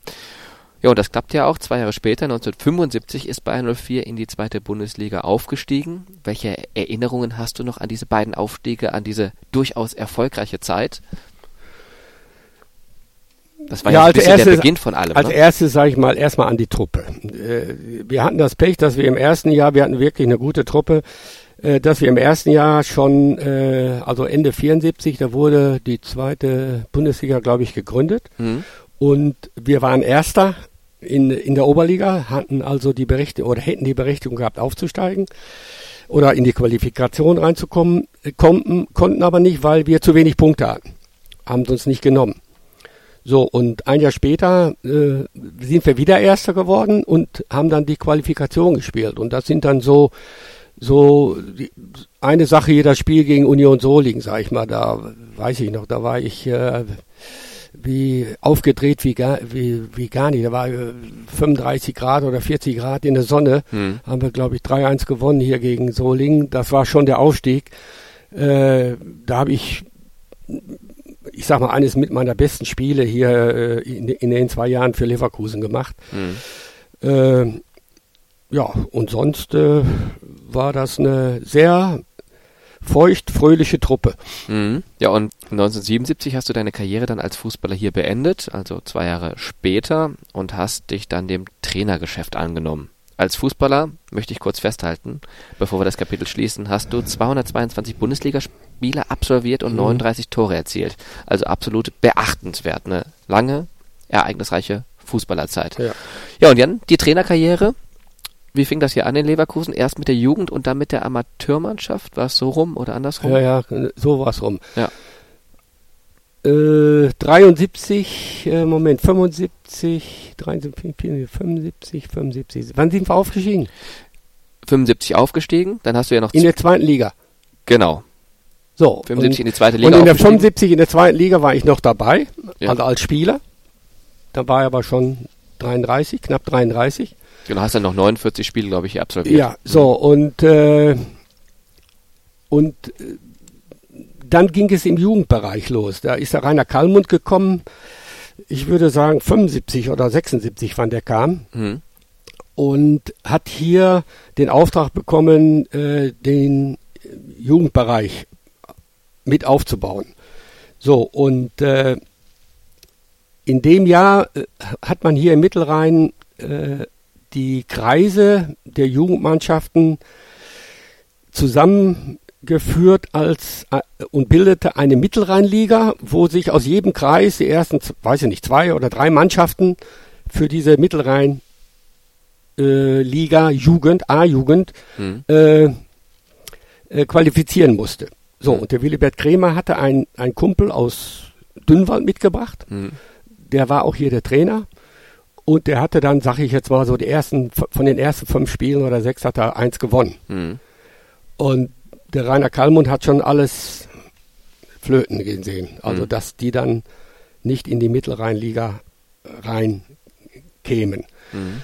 So, und da ich dann auch schon, der Willibert mich dann so ein bisschen mal hat spielen lassen, wieder rausgenommen, reingetan, später, wie auch immer, kam dann der Rainer zu mir und sagte, weißt du was, du bleibst jetzt bei der Mannschaft genau wie bisher, du trainierst, machst alles wie vorher, aber hast äh, keinen Bock, die A-Jugend zu trainieren. Mhm. Weil wir wollen in die Mittelrheinliga rein. Ja, so fing das an. Habe ich gedacht, okay, dann mache ich das. So, dann habe ich da die angefangen, die A-Jugend zu trainieren. Und habe heute noch geguckt, Oktober 76, glaube ich, habe ich das erste Spiel mit denen in Schwarz-Weiß-Köln gehabt. Und da begann an und für sich die, die ganze Geschichte mit der Trainerei. Mhm. Nee, dann hat mir der Verein hat mir dann die Möglichkeit gegeben, die Lizenz zu machen mhm. beim DFB. Ja, und dann war die A-Jung zu Ende und dann kam die erste Amateurmannschaft. Mhm. Ja, und die habe ich dann, glaube ich, knapp, ja, nicht knapp, sondern 20 Jahre gehabt. Ja. Nebenbei. Neben Co-Trainer bei der ersten immer noch dann die Amateurmannschaften. Ja, also das heißt also, ich war in der, in der, in der Anfangsphase oder bis zum Ende kann man fast sagen, äh, grundsätzlich nur hier auf dem Fußballplatz hier in dem Gelände, ne? Ja, und aufgrund der Amateurmannschaft hast du dann auch gar nicht so richtig mitbekommen, dass Bayern 04 1979 in die Bundesliga aufgestiegen ist, ne? War das nicht so? Du hattest tatsächlich ein Parallel mit der. Ich hatte, richtig, ich hatte parallel, an dem Tag hatte ich parallel mit, äh, mit der Amateure ein, ein, ein, ich sage jetzt mal DFB-Pokalspiel, das waren auch schon diese DFB-Pokalspiele, um in die, um in die Hauptrunde reinzukommen, mhm. in Würselen. Mhm. Und da haben die hier äh, um, um den Aufstieg gespielt und ich musste mit der Truppe nach Würselen hm. fahren. Da war ich also im Endeffekt gar nicht dabei, wobei äh, alles spricht von diesem Spiel, was ja auch sensationell war. Nur zu dem Zeitpunkt hatten wir ja schon x Punkte Vorsprung. Mhm. Das Spiel hätte ja auch verloren gehen können. Mhm. Da waren ja immer noch, glaube ich, drei oder vier Spiele, wo wir nur noch einen Punkt brauchten, um in die Bundesliga äh, reinzukommen. Aber das war natürlich dann das Spiel, was allen sozusagen äh, in den Köpfen hängt. Und das ist ja identisch, äh, komischerweise. Ich glaube, 3-3 ging es halt aus, kann das sein? Mhm. Ja. Ne, ein paar Jahre später gab es nochmal ein 3-3. Und da war man nicht aufgestiegen, sondern UEFA-Cup-Sieger. Ne? Ja. Ja, richtig. Da kommen wir noch drauf zu sprechen. So äh, ja. ist es manchmal im Leben. Ja. Ja, und weitere zwei Jahre später, also 79, wie gesagt, der Aufstieg in die Fußball-Bundesliga für Bayern 04, das ist jetzt auch schon 40 Jahre her, also wir befinden uns gerade im ja. Jahr des Jubiläums, aber das ist eine andere Anekdote. Ähm, ja, weitere zwei Jahre später befand sich die Werkself 81, 82 in der Saison im Abstiegskampf. Willibert Krämer wurde entlassen und du hattest den Job dann plötzlich als Cheftrainer der ersten Mannschaft, das sinkende Schiff vom Untergang zu bewahren. Ähm, war das für dich dann mehr so eine motivierende Herausforderung, auch das meistern zu können? Oder war das tatsächlich auch, ja, wie man sich das so heute vorstellt, eine Nervenschlacht aufgrund dieser prekären Situation? Weil das wäre ja der erste Abstieg dann wieder gewesen. Ja, ich sag mal, absteigen möchte ja überhaupt keiner. Also ja. wenn man irgendetwas äh, anpackt, dann möchte man ja auch erreichen, dass man das, was man sich vornimmt, auch erfolgreich zu Ende geht. Hm. Und wenn man gefragt wird, äh, das hat der Rainer Kalmund immer gut gemacht, er hat also jedem eine Möglichkeit gegeben, äh, dieses zu tun. Das ging ja auch nachher äh, weiter mit den anderen. Ähm, als er mich frug, äh, äh, ob ich mir das zutrauen würde, kann ich ja nicht sagen, ne, kein Bock, will ich nicht. Mach mal alleine. ja, mach mal alleine. Logischerweise habe ich gesagt, selbstverständlich machen wir das. Und man macht dann auch so etwas mit dem Glauben, äh, das schaffen wir auch. Hm. Nur war es halt in der Hinsicht äh, im Nachhinein heute, sei mal für mich äh, äh, insofern schwierig, was wahrscheinlich bei, bei vielen anderen Mannschaften ist, die im Abstiegskampf sich befinden, dass untereinander äh, nicht alles so schön läuft, sag ich mal, dass der eine dem anderen sein Teufel ist. Und das habe ich im Nachhinein auch feststellen müssen, äh, dass die Truppe, die ich dann übernommen habe, sich nicht grün war. Da mhm. waren Gruppenbildungen drin, wo mhm. die eine Gruppe die andere Gruppe am liebsten gar nicht gesehen hätte. So, und wir sind dann mit Ach und Krach, haben wir dann den drittletzten Platz erreicht und äh, hatten dann die Chance, dass genau in diesem Jahr der DFB die erste Mal die Qualifikation festgelegt hat. Das, also die Relegation, ne? Äh, Relegation, genau. ja, dass der drittletzte der Bundesliga gegen den dritten der zweiten, der zweiten Liga, Liga Kickers Offenbach. Kickers Offenbach ein Spiel in wie heute in den Rückspiel macht, mhm. um zu entscheiden, wer kommt jetzt oder wer bleibt in die Bundesliga. Ja, das war die Situation. Und im Endeffekt haben wir die dann gemeistert, zweimal gegen Offenbach gewonnen und dann war Leverkusen weiterhin in der Bundesliga. Ja. Und ich sage ja auch, äh, ich will mir jetzt den Knopf nicht oben äh, auf die Schulter nähen, aber keiner kann heute sagen, was gewesen wäre, wenn es nicht so gelaufen wäre. Ja. Die wären dann unten gewesen, hätte dann vielleicht der Arbeitgeber, die Bayer AG noch gesagt, okay, wir ziehen es nochmal richtig durch, wir wollen wieder rein oder haben, hätten gesagt, so wie mit Uerdingen, Schluss aus, wir machen nichts mehr, wenig. Mhm. Keiner weiß das und ja, das war, glaube ich, schon ein, ein, ein wichtiger, ein wichtiger, ein wichtiger Abschnitt im, im Verein, für den Verein Bayern 04, diese Geschichte äh, Relega Relegation gegen Offenbach. Mhm. Und die Frage, die natürlich kommen muss, wie hast du es denn geschafft, aus diesem, aus dieser Grüppchenbildung, aus diesem äh, schwierigen Mannschaftskomplex dann wieder eine Einheit zu formen mit Biegen und Brechen, die es dann irgendwie geschafft hat, in der Bundesliga zu bleiben. Also wie hast du die wieder in die Spur bekommen, die Jungs? Ja, ich, ich sag mal so, das Entscheidende, ja, das Entscheidende ist ja, äh, ist ja, ist ja nicht äh, das, was, äh, wie die Spieler sich innerhalb der Woche äh, im, im, im, nach dem Fußball äh, äh, sich bewegen. Da liegt ja das alles, sondern Entscheidend ist, dass, wenn die auf den Platz drauf gehen, äh, wie sie sich dann, wie sie dann zusammen sind. So, und da sage ich heute, dass vielleicht innerhalb der äh, laufenden Saison äh, nicht das da gewesen ist, was notwendig gewesen wäre, dass die Mannschaft ohne Relegation den Klassenerhalt geschafft hätte. Aber als dann diese Relegation vor der Tür stand, da glaube ich, dass dann jeder Spieler ihm bewusst war, wenn wir das Ding jetzt nicht nach Hause bringen, wo bin ich morgen als Spieler? Hm. Bin ich noch in der Bundesliga oder spiele ich irgendwo wieder in der zweiten Liga rum? Und hm. ich glaube, da ist dann bei denen innerlich viel mehr Dynamik, Dynamik entwickelt worden, äh, was in der Gemeinschaft äh, reingebracht wurde, um dann diese Spiele, äh, diese zwei Spiele erfolgreich zu äh, gestalten. Mhm. Das war für mich, glaube ich, ist für mich ein wichtiger, wichtiger Faktor gewesen. Und dann kam es aber zu einem Kuriosum nach der erfolgreichen Relegation, denn es war ja so, dass du bei 04 erfolgreich vor dem Abstieg retten konntest, aber die Öffentlichkeit schaute nach dem Ende der Relegation dann schon auf den Neutrainer, auf Detmar Kramer, der damals nach Leverkusen kam. Ja. Hast du das nicht als so ein bisschen ja, undankbar empfunden zu dem Zeitpunkt? Äh, also ich sag mal so, für mich persönlich äh, hatte ich immer das Gefühl, äh, dass Bayer Leverkusen immer oder ein Verein war, vielleicht heute nicht mehr in dieser Form so ist, aber zur damaligen Zeit ein Verein gewesen ist, der noch sehr viel von den höheren Leuten der Bayer AG bestimmt wurde. Mhm. Und für mich ist die Situation zur damaligen Zeit die gewesen, äh, das wurde, das war auch äh, im Nachhinein, vielleicht hat man auch gesagt, das weiß ich ja gar nicht, ich, ich, ich bin eine Pflaume, was wollen wir mit dem, um Gottes Willen, weg damit. Aber ich hatte immer das Gefühl, sag ich mal, dass zu dem Zeitpunkt sich der Oberste von der Bayer AG hm. sich eher mit dem Detmar Kramer zu einem Abendessen getroffen hat, hm. als mit mir. Mhm.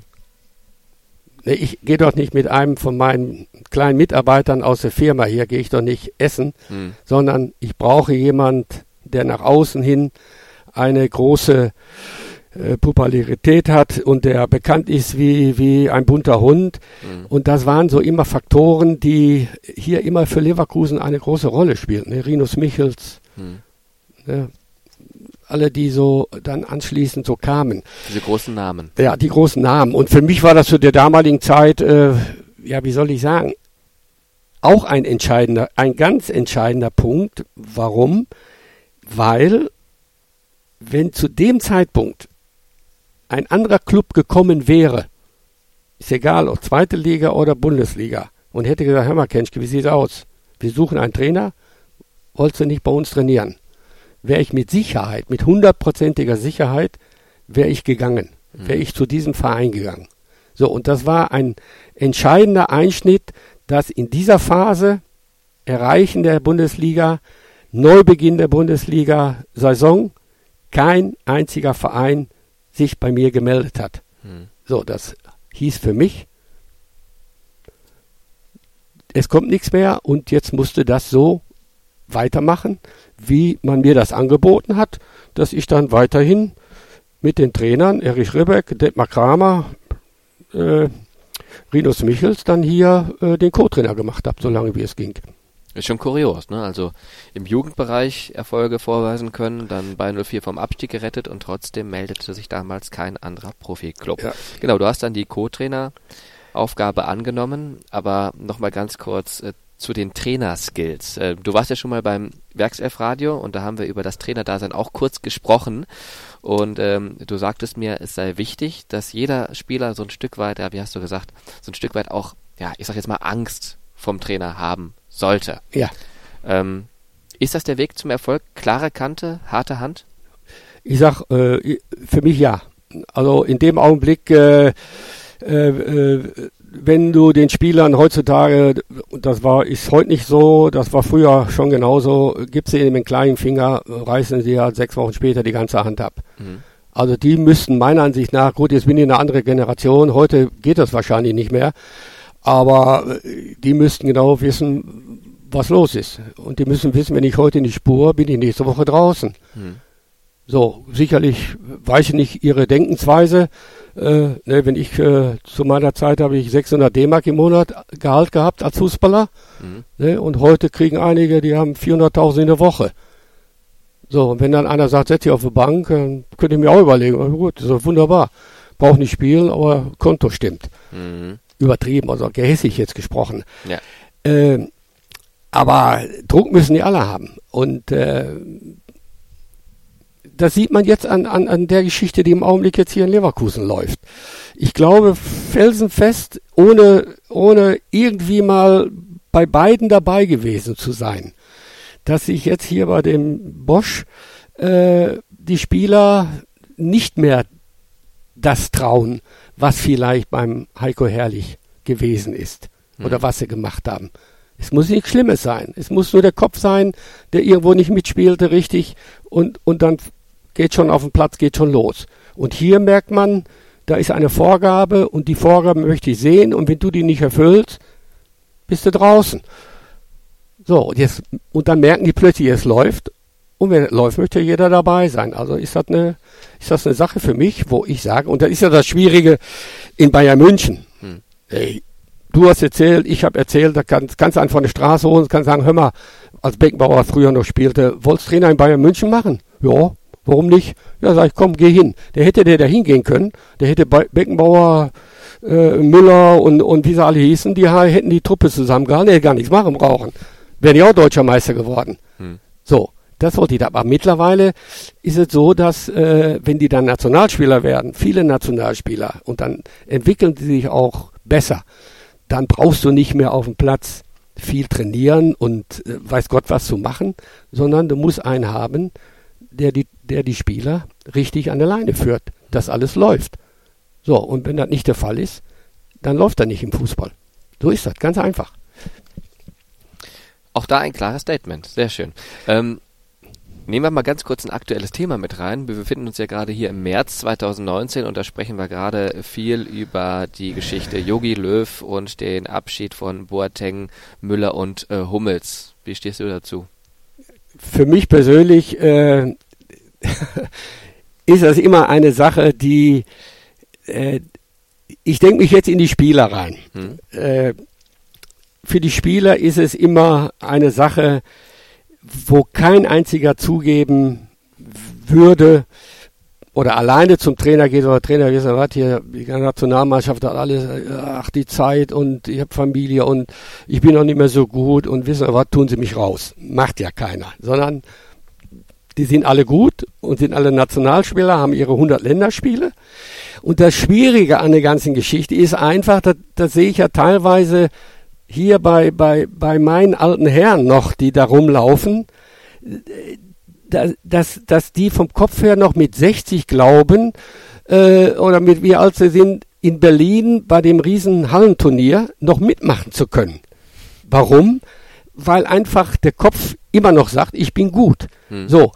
Und, und jetzt kriegen die drei plötzlich gesagt, äh, ihr seid nicht mehr dabei. Da ist über den Zeitpunkt sicherlich, äh, sicherlich äh, kann man drüber sprechen. Nur hier muss ich persönlich auch wieder unsere deutsche, ja, wie soll ich sagen, Mentalität ist vielleicht das verkehrte Wort, aber da pranger, da pranger ich wieder den Journalismus an. Mhm. Und wenn ich dann äh, ein, zwei Jahre vorher, als sie ausgeschieden sind bei der Weltmeisterschaft, oder was war Vor zwei Jahren? Weltmeisterschaft ja, letztes Jahr. So, dann hieß es plötzlich der Hummels, der wieder da hinten rumläuft. Und wie der, der Müller, den kennst du ja gar nicht mehr wieder. Das ist ja unglaublich. Äh, wir haben so viele Talente, U21 Europameister. Wieso nimmt der keiner aus dieser Mannschaft mal oben rein und baut dann neu auf? Hm. So. Jetzt macht er das.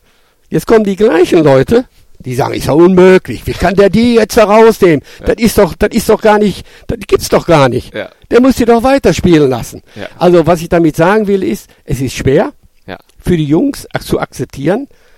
Für, nicht nur für die Jungs, ist für jeden Menschen ist es schwer, wenn man gesagt bekommt, pass mal auf, tut mir leid, du bringst es nicht mehr. Tschüss. Das wird kein einziger sagen, jawohl, super, Dankeschön, du hast recht.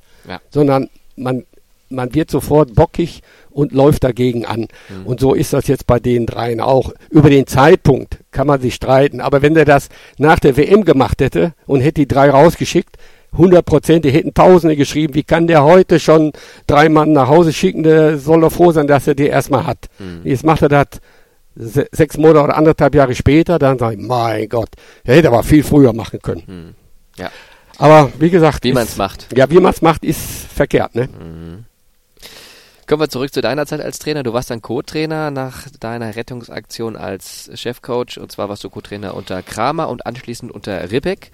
Und Erich Rippeck und du, ja, ihr wart schon um, so ein besonderes Trainergespann, sagst du selber immer. Ihr wart auch ähm, gut befreundet, glaube ich, kann man sagen. Und da wäre natürlich die Frage, woran das liegt. Hattet ihr den gleichen Humor oder warum hat es da besonders gut geklappt? Ja, ich glaube, äh, äh die beiden Charakteren, die waren äh, unterschiedlich. Ich passte so mit meiner Kohlenpott-Art, sag ich mal, mit meiner teilweise äh, humorvollen Art äh, äh, besser zu ihm oder am besten zu ihm, weil er auch ein Typ ist, der gerne lacht, der gerne äh, Blödsinn hört. Mhm. Äh, und er wusste auf jeden Fall, dass, äh, ja, ich sage einfach mal, mit der Zeit, äh, dass äh, er sich auf mich verlassen konnte, äh, was normal jeder Co-Trainer machen wird. Äh, da wird keiner dabei sein, der irgendetwas erzählt äh, dem Chef, äh, was los ist, weil wir ja in der Phase äh, bei dieser, bei diesem Erreichen des UEFA Cups viele große Verletzungsprobleme mit Spielern hatten in den unterschiedlichen Spielen. Mhm. Da darf man ja nicht vergessen. Mhm und er, ich dann ihm empfehlen musste, wen wir als äh, von den Amateurspielern äh, dort äh, mitspielen lassen. Ne? Und äh, dann so ein Erich Seckler und so, so, so ein Pierre de Kaiser und Markus Feinbier. Markus Feinbier. Mhm. Äh, das waren dann äh, schon Sachen, wo er sich dann drauf verlassen musste. Ne? Mhm. Und Gott sei Dank ist das im Endeffekt alles positiv verlaufen. Das ist ein Anteil, den du dazu beigetragen hast, dass Bayern 04 1988 den UEFA Cup gewonnen hat. Aber du hast noch eine andere Geschichte mit reingebracht und zwar hast du einen wichtigen Tipp oder einen entscheidenden Tipp im alles entscheidenden Elfmeterschießen unserem Torwart äh, Rüdiger Vollborn gegeben und zwar, dass er immer stehen bleiben soll bei jedem Elfmeter. Also es geht ums Rückspiel gegen Espanyol Barcelona hier in Leverkusen, wo er dann tatsächlich immer stehen bleibt. Aber es war ja tatsächlich ein Missverständnis, weil er hat verstanden, die schießen jeden in die Mitte und ist immer stehen geblieben, hat sich gewundert, dass die zum Teil rechts und links ihm da um die Ohren flogen, die Bälle. Aber es kamen eben zwei Bälle eben auch zentral und die waren dann nicht drin und das war dann ausschlaggebend. Ja gut, das war sicherlich äh, äh, gut eben. Heute kann ich das nicht mehr so sagen, ob er es so verstanden hat. Aber ich habe, hat er erzählt. Ja, ja, ich habe ihm damals gesagt, er soll versuchen, länger in der Mitte stehen zu bleiben, hm. weil es von fünf Spielern immer welche gibt, die so nervös sind und versuchen nur geradeaus aufs Tor zu schießen. Alles andere, das Spekulieren der Torleute, ich sage einfach mal als Beispiel jetzt, äh, so ein Lewandowski. Hm. Wenn der heute anläuft, der läuft so an, dass sich der Torwart schon eher in eine Ecke schmeißt, als er geschossen hat. Das hm. sind ja Bruchteile von Sekunden. So, und dann ist er ein so guter, dass er genau das erkennt. Torwart liegt da und dann schiebt er in eine andere Ecke und das Ding, Ding ist drin. Und ich habe ihm gesagt, alles was scharf links, rechts, unten, oben aufs Tor kommt, ob du reagierst oder nicht reagierst, das Ding hältst du sowieso nicht, wenn er gut gesch äh, geschossen ist. Das Einzige, wo, wo man sich darauf verlassen kann, ist auf die Reaktion, die du selber mitbringst. Wenn du es schaffst, scharf in der Ecke rechts hinzukommen, scheiße, Ball war drin. Aber wenn du stehen bleibst und einer schießt genau in die Mitte, dann brauchst du nur die Hände oder Fäuste hinzuhalten, dann brauchst du nicht viel tun. So, unterm Strich ist das passiert. Und wenn du mal hingehst, guck mal, wenn irgendwo Elfmeterschießen ist. Nicht im Spiel selber, sondern Pokalspiel, Verlängerung, Elfmeterschießen. Fünf Mann von jeder Mannschaft laufen an. Dann guck mal, wie viele Bälle durch die Mitte gehen mhm. ins Tor, wo der Torwart links und rechts unten in der Ecke liegt mhm. und der schießt geradeaus in die Mitte rein. Mhm. Das passiert immer wieder. So, das habe ich ihm gesagt. Und davon hat er einen gehalten, glaube ich. Und ja, der zweite hat der andere vor Angst äh, übers Tor geschossen, wo der Ball heute noch gesucht wird. Ne? und das war dann der UEFA Cup. Das war der UEFA Cup, ja. Wahnsinn. Ähm, auch für dich der größte sportliche Triumph, kann man sagen. Ja, auf jeden Fall. Auf jeden Fall. Das, ja, ist ja klar. Und so ein also, weit aus dem Nichts auch. Ne? Aus dem Nichts, ja. Äh, wenn man sich überlegt, äh, gut, ich will jetzt unseren Club nicht, nicht klein machen, aber wir sind 73 aufgestiegen, nee, sek, äh, 79, 79 aufgestiegen in der Bundesliga. Ja. Neun Jahre später wirst du UEFA-Cup-Sieger. Bayer Leverkusen. Äh, die wussten ja gar nicht, Barcelona, wo, wo das liegt. Ja. Die mussten ja extra noch äh, äh, einer, einer äh, äh, abordern, äh, mal auf der Karte festzustellen, wo, wo wir sind. Was ich damit sagen will, wir waren nicht Schalke, wir waren nicht Dortmund, wir waren nicht Bayern München, wir waren nicht FC Köln, wir waren Leverkusen. So eine kleine Maus wird plötzlich Europapokalsieger. Hm. Also da muss ich sagen, das war, das war schon, äh, äh war schon ein, ein, ein dicker Hammer. Also hm. das ist äh, ja, ich hoffe, dass das nochmal passiert in meinem Leben, aber sieht schwierig aus. Wir arbeiten nächste Saison. Wir arbeiten nächste Saison dann, ja. ja. Nach dem Hoch kam dann auch ähm, mal wieder ein Tief. Also deine Sportlerkarriere, die war ja auch mit vielen Höhen und Tiefen versehen. Ende des Trainerjobs bei der ersten Mannschaft 1989, nachdem der sportliche Erfolg mit Ribbeck-Nachfolger Rinus Michels ausblieb. Aber Trainer bist ja dann trotzdem noch geblieben, zwar nicht mehr im Profitum, aber dann eben auf kleinerer Ebene, Remscheid, Wermelskirchen. Was hat dich dazu bewogen? Also warum von der Bundesliga-Bühne in die Niederungen des Amateurfußballs? Äh, ja, die Entscheidung oder das, was, äh, was äh, so wie es zustande kam, da wird der Kalle heute wahrscheinlich nicht mehr gerne hören und auch nicht bestätigen, war die, dass ich äh, hier 96 äh, aufgehört habe und ich wollte an und für sich noch in die Oberliga oder zweite Liga äh, weitermachen. Mhm. Ich wollte also versuchen, äh, da noch den Trainerjob weiterzumachen. So, dann ist der Kalle zu mir gekommen und sagte, bist du eigentlich bekloppt? Ich hatte, glaube ich, ein Angebot oder von Aachen gehabt, wo ich nach Aachen hätte gehen können. Äh, sagte mir, aber bist du eigentlich bekloppt oder was? Äh, willst du ja mit den Idioten herumschlagen? Äh, mach doch lieber da in Wermelskirchen äh, den Amateurclub mhm. und bei uns machst du Scouting. Mhm. Sagt er, und wenn wir dich dann irgendwo hin, wenn er dann irgendwo hin muss und du bist dann mal sonntags war der Bezirksliga nicht da, sage ich, dann wird der Club wahrscheinlich nichts dagegen haben. Äh, das kannst du doch machen. Ja, und dann habe ich das auch gemacht. dann habe ich gesagt, okay, ich wohnte in Wermelskirchen, mein, der Mario, der Jüngste, spielte dort. Und da habe ich gesagt, okay, dann machst du das. Auch wiederum aus einem Ehrgeiz, weil äh, überall mal die Rede war, wir brauchen mal irgendwo mal, ich sage jetzt mal gute Trainer in den unteren Klassen. Alles geht nur nach oben und hier unten, da läuft der Vater, äh, läuft da rum und trainiert die Mannschaft. Da habe ich gedacht, okay, dann gehst du nach Wermelskirchen. So. Was natürlich ich nicht wusste, ist, dass hier die Scouting-Geschichte in Sand verlaufen ist. Mhm. War nichts mehr. Ja, und somit bin ich dann in, in den, äh, bei Wermelskirchen geblieben. Fast die ganzen 13 Jahre, glaube ich auch. Oder wie lange? Bis dann irgendwann mal vor fünf, sechs Jahren mal die Remscheider kamen. Die, die waren da vorm Abstieg, mhm. wo ich dann die letzten fünf Spiele oder was hätte noch retten sollen, was auch nicht gepasst hat. Da war so ein, mal so, ein, so eine Aushilfe und dann noch mal so eine kleine Aushilfe auch hier in, in, in, in Wermelskirchen. Ja, und seitdem ist nur noch hier und da eventuell mal hinfahren und gucken. Mhm. Sonst mache ich das auch nicht mehr. Durchs Fernsehen ist das natürlich jetzt alles so ein bisschen äh, für die Amateurvereine weniger geworden. Das sehe ich jetzt an mir selber. Schaue ich mir lieber am Sonntag jetzt Hannover gegen Leverkusen an. Mhm als wenn ich äh, Wermelskirchen gegen Jäger aus Linde mir angucke. Ne? Das ist das. Ja, ja, das ist die moderne heutige Zeit. So hat sich alles gewandelt. Ja. Aber du schaust immer schon mal noch mal in der Zeitung nach oder wie auch immer. Ich, äh, ich, äh, ich bin immer, ich, ich bin immer am Laufenden. Ich äh, habe, gibt ja tausend Möglichkeiten mit FUPA und Fußball.de und was mhm. nicht alles, ja. was heutzutage entwickelt worden ist. Du kannst ja die, ganz Deutschland kannst ja die Amateurvereine nachgucken, bis mhm. in eine Kreisliga C rein. Das ist ja schon, die Entwicklung ist ja schon sensationell. Aber 13 Jahre jetzt zum Beispiel in Remscheid und vor allem eben aber auch in Wermelskirchen. Was hast du dem abgewinnen können? Hat es dir trotzdem Spaß gemacht, auch wenn du da sicherlich Abstriche machen musste, weil eben die Professionalität nicht gegeben war?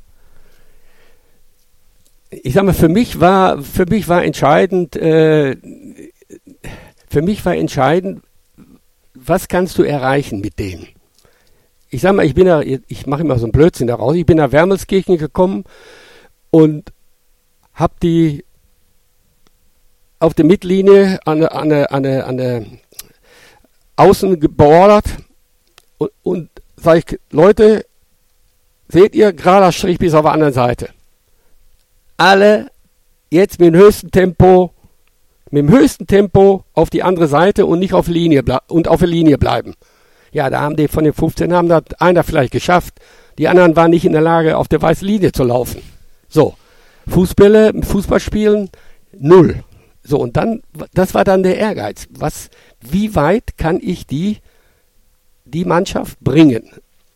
Ja, und dann sind wir mit Wermelskirchen, bin ich mit denen, glaube ich, zwei oder dreimal aufgestiegen in der Landesliga. Ja, da war für die, gut, die waren äh, früher schon mal in der Landesliga, aber da hatten die äh, einen Sponsor da in Wermelskirchen, der äh, die dicke Kohle da reingehauen hat, wo sie gute Spiele auch bekamen. Und zu meiner Zeit war es äh, war's ja gar nicht mehr so. Und ich hatte halt den Vorteil, dass ich den Jungs immer erzählen konnte, pass auf, du bist ein guter, ja, ich bin ein guter, ja, sag, pass auf, komm zu uns.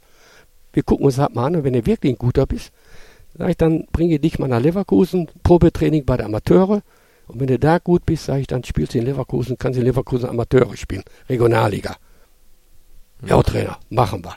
So habe ich die teilweise nach Wermelskirchen geholt. Mhm. Mit der Überzeugung, für die, wenn ich hier gut bin, bringt er mich nach Leverkusen. Als Sprungbrett. So als Sprungbrett. Und zwei sind ja tatsächlich dann auch äh, hier gelandet. Der Paul Grischok und der Maciek Zieber. Die mhm. zwei, die haben dann hier Regionalliga gespielt. Mhm. Und, und weiter noch, woanders. Schweiz und wo sie überall waren.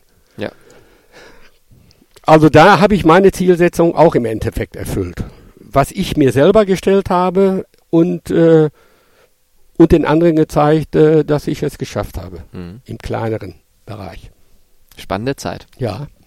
Du wohnst ja auch immer noch in Wermelskirchen, hast also auch immer noch die Verbindung zum Bergischen Land. Wermelskirchen, Remscheid ist ja auch alles um die Ecke. Ähm, bist verheiratet, hast zwei Söhne, Mario und Michael. Was machen die beiden? Im Augenblick äh, sind die auch vom, vom Fußball weg. Der Größere, der Michael, hat ja hier mal äh, bis vor zwei Jahren die, äh, die Traditionsmannschaft betreut, mhm. was jetzt der Dirk Dreher macht. Mhm. Der hat das aber jetzt aus beruflichen Gründen hat er das aufgegeben. Ja, und der Mario ist ganz normaler Junggeselle, der betreibt seinen Lebens, Lebensablauf so, wie er es gerne haben möchte. Kein Fußball mehr, geht mal gucken sonntags, aber hm. trainermäßig hat er auch schon seit vier Jahren, glaube ich, macht er auch nichts mehr. Hm. Aber ihr habt noch alle einen guten Draht zueinander? Haben alle, ja, ja, sicherlich. Der hm. Große, der hat, äh, der Michael hat zwei Töchter. Die älteste ist, äh, die ist äh, Analystin bei der U17-Nationalmannschaft der Mädels in, für die DFB. Mhm. Macht die die Analyse für die Mannschaft. Ja, ist eine, die, wenn auch ein Mädel, aber im Fußballbereich übrig geblieben ist, mhm. mit der ich mich natürlich nicht mehr über den Fußball so gut unterhalten kann. Nee. Nee. Okay. Weil sie in der heutigen Zeit weiter fortgeschritten ist. Es wird wohl immer noch, es geht immer noch um den Ball, ja. aber alles andere ist nicht mehr so wie zu meiner Zeit. Da hat sich einiges doch geändert. Mhm. Wenn ich sie dann reden höre, oder ich habe ihre, ihre, ihre, äh, was ist vor Master? Bachelor. Die Bachelorarbeit gelesen äh, im Fußball. Ja. Opa, kannst du mal durchlesen, ob da alles richtig ist? Hm. Ja. Vorbei. Ja. Sinn haben sich geändert. Ja. ja, da ist sie ganz gut drin. Ja, ist doch schön. Ähm, das heißt, Familie ist für dich wichtig, Fußball verfolgst du immer noch, Radtouren machst du ab und zu. Ja. Was gibt's da sonst noch so? Hörst du Musik? Wenn ja, was ist das? Nee, nee, gar nicht so. Bin ich gar nicht so. Okay. Ich bin auch kein, kein Bücherfreak, äh, muss ich ehrlich sagen. Ich habe, äh, ich weiß gar nicht, in Kaiserslautern fing das, glaube ich, mal an.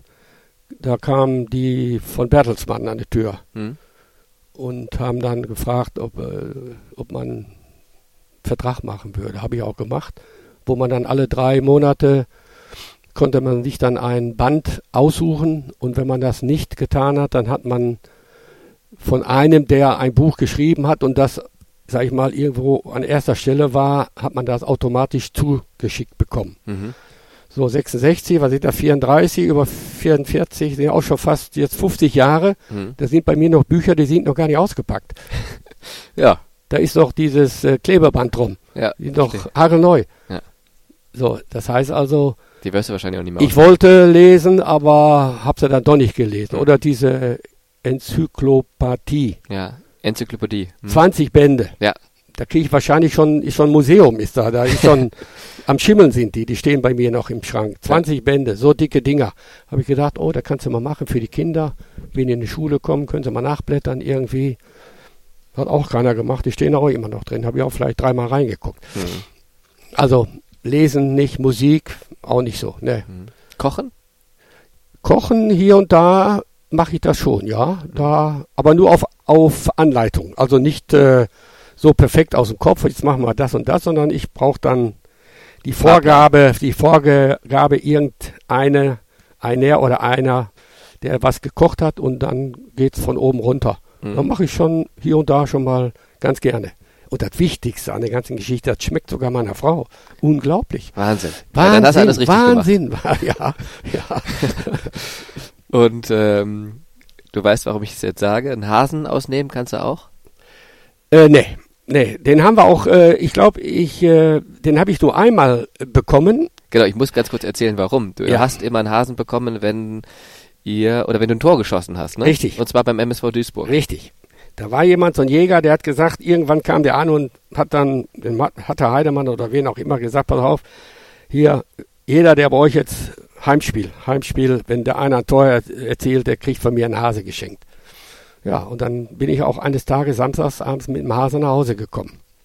So, und die Frau hat den, musste den jetzt auch noch, der war ja noch fertig, äh, ne, mhm. mit Haare dran und alles. Mhm. Musste es ja noch schön sezieren, damit alles so weg war. Also tot war er schon? Tot war er schon, aber äh, er hat noch ein leichtes Lächeln im Gesicht gehabt. so, dann hat die den angefangen fertig zu machen und da war da irgendwo noch eine Schrottkugel drin. Ja. Ne, und das war dann der Ausgangspunkt, wo wir, oder wo meine Frau sagte, nee, äh, ich möchte das nicht mehr und äh, habe dann anschließend auch äh, keinen mehr genommen. War auch, war auch nicht lange. Aber so Verrückte gab es früher auch schon. Mhm. So da wurde man mit dem Hasen geködert. Ja, genau. Ja. Um Tore zu schießen. Welche Anekdoten, welche Verrückten hast du da noch? Ich meine, äh, Hasen ist die eine Geschichte, Autos, andere Mittel irgendwie, um wir haben, irgendwie wir haben, Ich habe eine Geschichte, die ich immer sehr gerne erzähle. Ja, die machen wir zu Ende Und noch. zwar äh, war das immer in Kaiserslautern, aber das kann auch nur derjenige, ich erzähle das jetzt mal, weil es wirklich so ist, kann er ja von mir aus selber ausprobieren. Wenn wir im Trainingslager waren und haben dann zu Abend gegessen und der Präsident ist dann mal gekommen. Dann gab es zu der Zeit noch die ganzen äh, Hotels oder wo wir waren in den Restaurants. Sie hatten alle noch äh, so harte Stühle, also mhm. wo kein Polster drauf war, sondern richtig noch aus Holz gearbeitet, wo man auch auf dem Holz sozusagen gesessen hat. So, jetzt saß die ganze Runde am, am langen Tisch, waren am Essen und die wussten ja dann schon, was passierte. Dann ist der Klimaschewski, der Uwe, der ist dann in eine, in eine Küche gegangen, hat sich einen Korken geben lassen. Den Korken hat er oben mit Senf eingeschmiert und hat eine Schachtel eine Streichhölzer mitgenommen. Dann ist der unbemerkt für denjenigen, ist er unter dem Tisch gerobbt, hat den Korken mit dem Senf bei ihm unter dem Sitz festgemacht. Und wenn es etwas laut war, hat er Streichholz angemacht und hat den Korken angesteckt. So, und dieser Korken, der fängt nicht an zu brennen, sondern der erzeugt eine unglaubliche Hitze. Und diese Hitze, die geht dann in Bruchteilen von Sekunden, wirklich wahr, in die Holzplatte des Stuhls rein. Und es hat nicht lange gedauert, dann ist er aus dem Sitzen, der Präsident wie so ein HB-Männchen, ist er unter die Decke gesprungen und hat sich den Hintern gehalten, weil der so heiß geworden ist. Und die ganze Truppe, die hat einen Spaß gehabt. Also das ist, das ist also äh, gut, nicht äh, mit dem gleichen, aber wenn dann andere da waren, äh, das war einer der Uwe, das ist unglaublich. Ne? Ich habe ja auch erzählt, der Willy Wrenger, äh, ich kann es laut, der hat die äh, Schweineborsten eingesammelt. Mhm. Der war also äh, auf ihrem, hat so eine Perle da kennengelernt, die auf so einem Bauernhof war und der Vater davon hat anscheinend diese Borsten irgendwo hin verkauft, wo sie vielleicht Besen oder weiß, Zahnbürsten oder weiß, weiß Gott was nicht raus, äh, rausgemacht haben. Und Schweineborsten, die haben ja auch dann einen besonderen Geruch, ne? wenn die dann irgendwo so in der Ecke liegen und ja, dann ist der mit seinen Klamotten ist er da rumgefahren, hat dann noch die Säcke im Auto gehabt, ist dann zum Training gekommen und als er dann in die Kabine reingekommen ist, kannst du dir ja vorstellen, ne? das hat keine Minute gedauert, da war die Kabine leer. so hat er gestunken, ne? das war also unvorstellbar, aber hat er sich auch anscheinend nichts draus gemacht. Das sind alles so Sachen, die zur damaligen Zeit alles möglich war, was heute undenkbar ist. Undenkbar. Schade, schade, schade. Das sind ja die lustigen Anekdoten, an die man sich Jahre später noch erinnert. Die wollten in Kaiserslautern, wollten die nicht mehr in das Hotel äh, äh, vor dem Spiel übernachten. Da sind die hin, samstags morgens haben die oben den Flur, vier Zimmer rechts, vier Zimmer links, die ganzen Möbel, alles auf den Flur gestellt. Alles auf den Flur gestellt. So, da sind die ab, sind wir zum Spiel gefahren und dann haben die Beschwerde vom Hotel gekriegt. Was wir, was die Spieler gemacht hätten bei uns, zu uns braucht er gar nicht mehr kommen. Der ist das letzte Mal gewesen, dass ihr hier wart. Gar nicht mehr. Haben die jetzt hier erreicht. Alles so Sachen. Unglaublich. Unglaublich. Wenn also das, heute wäre, den Spielern, Gott, den Spielern sagte das Hotel nicht zu und deswegen haben sie die Sachen deswegen haben die Sachen auf den Flur gestellt, um einen Ausschluss zu provozieren. Richtig. Ah, okay. Genau so. Ja. Genau so. Haben sie auch geschafft. Ja. Verstehe. Ja, damals ging das noch alles. Ja. Und daher auch diese schönen Anekdoten. Ähm, kurz zum Abschluss, das mit dem Senf und dem Korken, hast du das selber schon mal ausprobiert? Äh, nee. Nicht. Aber das funktioniert, hundertprozentig. Ich habe äh, da gefühlt, also Hand drauf gehalten, heiß. heiß, ganz heiß. Okay, also noch ein schöner Tipp zum Schluss, ja. was so eine Geburtstagsparty oder eine Hochzeitsfeier nochmal ja. ganz kurz. Muss aber Holz sein, ne? Also äh, ja. keine Polsterung, nix, sondern richtig pures Holz, wo der Stempel, äh, wo der Korken unten drunter kleben bleibt, am Senf. Ich merke mir das. Ich probiere das mal aus. Ja. Wunderbar. Vielen Dank für ich danke eine auch. unterhaltsame Podcast-Folge. Ja. Vielen Dank, Gerd Kenscher. Dankeschön.